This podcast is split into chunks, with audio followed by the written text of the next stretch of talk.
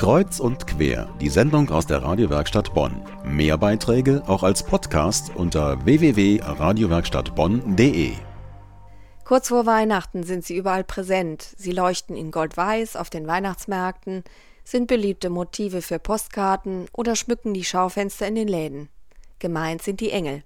Warum gerade die Schutzengel eine wichtige Rolle im Leben eines Menschen spielen, Darüber spreche ich am Telefon mit dem Engelforscher und Kulturwissenschaftler Uwe Wolf. Guten Abend, Herr Wolf. Ja, guten Abend. Sie arbeiten seit über 20 Jahren als Engelforscher und haben mehrere Bücher über Engel geschrieben.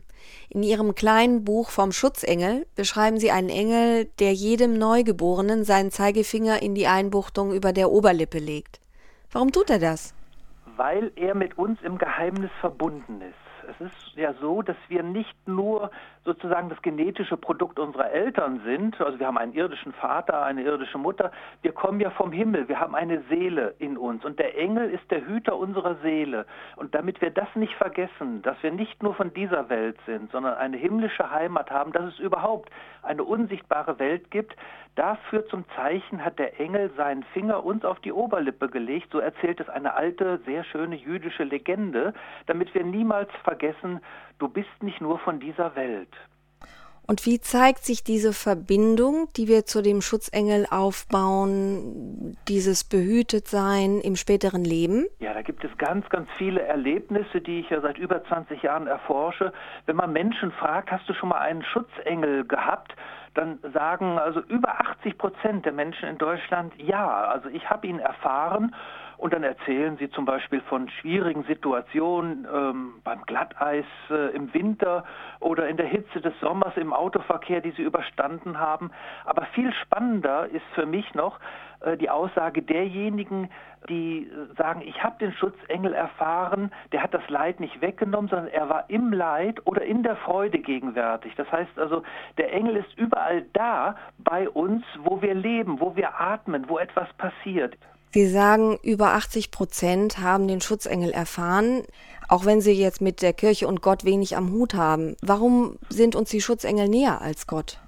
Ja, das hängt ganz einfach damit zusammen, dass Gott, das ist so gewaltig, das ist so groß, aber ein Engel, also einer, der still mir zur Seite steht, das können sich Menschen viel leichter vorstellen.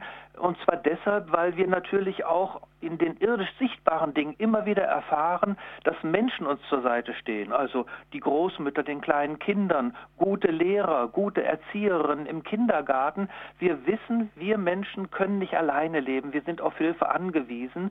Viele Menschen erfahren gerade in der Weihnachtszeit, wenn es abends dunkel wird, wenn die Kerze still leuchtet, dann spüren sie plötzlich, ja, das ist nicht nur so ein Wort von der stillen Nacht und den ruhigen Tagen, sondern es gibt, es gibt die Stille in uns und diese Stille ist voll Musik, voller guter Stimmen der Engel. Thema Stille. Weihnachten sollte ja eigentlich statt Hektik und Kaufrausch mehr die Stille Einzug halten. Kann uns der Schutzengel da konkret bei helfen? Aber ganz gewiss. Der echte Engel verlangt die Stille. Denn die äh, schöne jüdische Legende von dem Zeigefinger des Engels, der seinen Abdruck bei uns auf der Oberlippe hinterlassen hat, ähm, die endet ja mit dem Wort des Geheimnisses. Du selbst, du Mensch, bist ein Geheimnis und dein Leben ist geheimnisvoll und werde stille und halt einen Moment inne.